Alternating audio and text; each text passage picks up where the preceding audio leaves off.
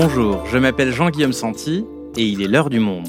Aujourd'hui, nous nous penchons sur un terme que vous avez sans doute déjà entendu et qui signifie, en général, que les choses vont plutôt mal. La polarisation des revenus entre une minorité de riches, qui gagnent de plus en plus, et une majorité de pauvres, qui gagnent de moins en On moins. a cette polarisation qui vraiment anime ces gens-là. La question, elle illustre parfaitement cette fracture, cette polarisation de la société américaine. Ce manque de dialogue, cette polarisation, vous en parliez dans votre introduction, c'est très juste. Polarisation. Polarisation. Polarisation. Polarisation. La polarisation. Tout est polarisé. Le marché de l'immobilier, la religion et surtout la politique. Aux États-Unis, le phénomène est particulièrement marqué, notamment sur les questions de société. Et en France aussi, il gagne du terrain. Mais que désigne exactement la polarisation? Et a-t-on encore une chance d'y échapper? Pour en parler, je reçois Anne Chemin, journaliste au service Idées du Monde.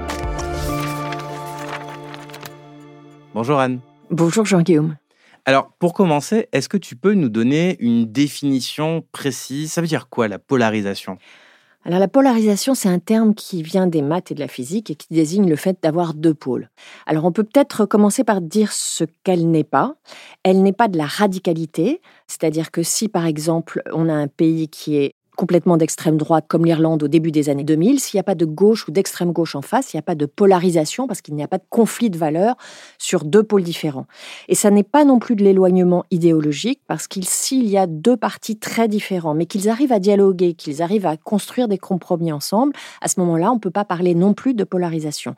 Donc la polarisation, ça désigne une chose simple, c'est la concentration des opinions au sein d'un groupe et la distance entre ce groupe et les autres groupes. Et alors, quand on entend ce mot, c'est souvent avec une connotation qui est négative. Est-ce que la polarisation, c'est forcément une mauvaise chose? La polarisation, c'est pas une mauvaise chose dans une démocratie, puisque la démocratie, ça consiste justement à orchestrer des opinions différentes et à essayer de trouver des solutions pour mener des politiques publiques. Donc le fait qu'il y ait des opinions différentes, c'est pas un problème. C'est même le travail des partis d'identifier des clivages et de les mettre en avant. Quand, par exemple, il y a eu un débat sur le mariage homosexuel, il y a un certain nombre de partis de gauche qui ont dit nous voulons l'égalité des droits entre les hétérosexuels et les homosexuels. Et la droite a dit en face nous, nous voulons un mariage qui reste l'union d'un homme et une femme. Donc là, on a une polarisation, mais elle permet d'organiser le débat et ensuite de trancher démocratiquement. Là où la polarisation pose problème, c'est quand elle est très très tendue, qu'elle aboutit à la construction d'un eux et d'un nous. On appelle ça souvent la polarisation affective, puisqu'elle empêche le dialogue et elle empêche la construction d'une conciliation autour de propositions.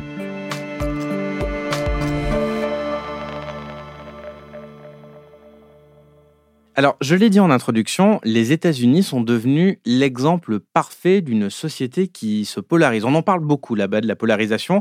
Alors, quand est-ce que ça a commencé exactement? Alors les chercheurs sont pas tous d'accord sur la date de début, mais enfin en gros on peut dire que c'est la fin du XXe siècle et le début du XXIe siècle. Certains disent le mandat d'Obama, d'autres un petit peu avant, mais ce dont on est sûr c'est que ça a atteint son apogée pendant le mandat de Donald Trump. Alors comment on définit cette polarisation aux États-Unis? Il y a deux chercheurs de Harvard qui ont identifié des critères et qui disent que le climat de polarisation aux États-Unis il est fait de deux choses. D'abord, l'abandon de la tolérance mutuelle. La tolérance mutuelle, c'est le fait de considérer son adversaire politique comme un être légitime avec lequel on débat calmement et non pas un ennemi. Et le deuxième, c'est ce qu'on appelle la retenue institutionnelle. C'est le fait de ne pas utiliser toutes les ressources légales qui permettent de forcer la main à l'adversaire et donc d'avoir une certaine forme de retenue à la fois quand on est dans l'opposition et quand on est au pouvoir. Et ça, ça existe de moins en moins aux États-Unis? Ça existe de moins en moins, donc ces deux critères, euh, ils sont maintenant plus respectés. Et d'ailleurs, on le voit parce qu'il y a très peu de républicains et de démocrates qui sont centristes, c'est-à-dire qui sont entre les deux camps et qui permettent d'élaborer des solutions de compromis.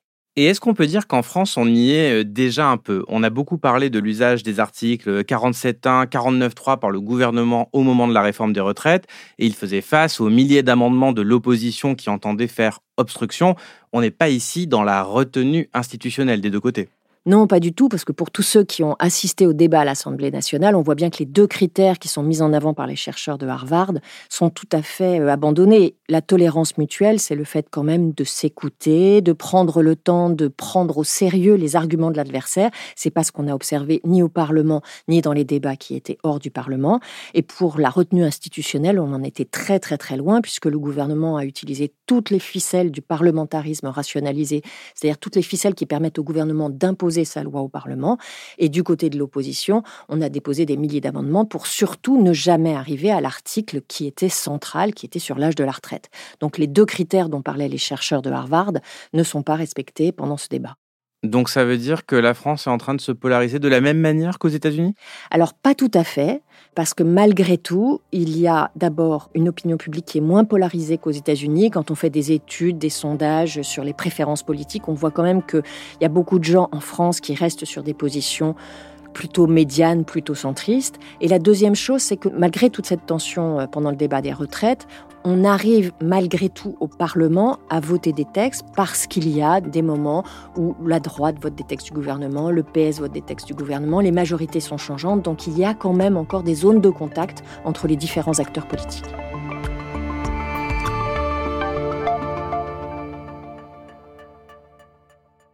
Et alors pour conclure cet épisode, est-ce qu'il peut y avoir un retour en arrière dans ce phénomène de polarisation progressive? Est-ce que c'est inévitable? Et sinon, qu'est-ce qu'on peut faire pour lutter contre ce phénomène? Alors c'est pas inévitable parce que toutes les démocraties euh, peuvent se réformer. Une des pistes qui a d'ailleurs été utilisée ces dernières années, c'est la démocratie participative ou la démocratie délibérative. C'est par exemple les référendums locaux, c'est par exemple le budget participatif, c'est par exemple les conventions citoyennes comme celle sur la fin de vie ou la convention climat. Tous ces dispositifs permettent de redonner la parole aux citoyens hors des échéances électorales traditionnelles et surtout elles permettent d'organiser des débats apaisés sur le fond où les citoyens n'ont pas le dossard de leur parti sur le dos, donc ils ne sont pas obligés de des positions anciennes du parti. Et la conclusion, on l'a vu avec la Convention climat et avec la Convention euh, sur la fin de vie, c'est que ces citoyens parviennent à se mettre d'accord. C'est ça qui est nouveau, c'est que dans, le, dans une forme de concorde, de conciliation, de confrontation d'arguments, ils arrivent plus facilement à élaborer des propositions qui peuvent ensuite être mises en place par le pouvoir politique. Donc ça, c'est une première piste. Est-ce qu'il y en a d'autres? Il y a évidemment la proportionnelle, souvent on le, mentionne parce que la France est le seul pays de l'Union européenne à avoir un scrutin uninominal majoritaire à deux tours qui écrase les minorités et qui aide à former des majorités. Alors c'est très efficace pour le pouvoir, mais le problème c'est que ça crée en général des pôles assez forts et donc de la polarisation. Et alors que la proportionnelle, ça crée plusieurs pôles et ensuite, une fois que les élections ont eu lieu, il faut dialoguer, construire des gouvernements à partir de coalitions. Et ça aide au dialogue, ça aide à faire des compromis, ça aide à dépasser les clivages, les oppositions, etc. Donc ça baisse la polarisation. Merci Anne. Merci Jean-Guillaume.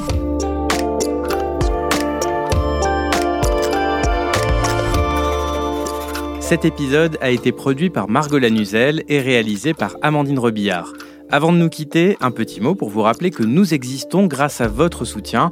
Alors n'hésitez pas à cliquer sur le lien dans la description de cet épisode pour consulter nos offres d'abonnement. Vous donnerez à notre rédaction les moyens de rester indépendante et ambitieuse. Et en attendant, je vous rappelle que notre adresse mail est toujours active, alors si vous avez des remarques, des suggestions ou des critiques, vous pouvez nous écrire à l'heure du monde, Merci de votre fidélité et à demain.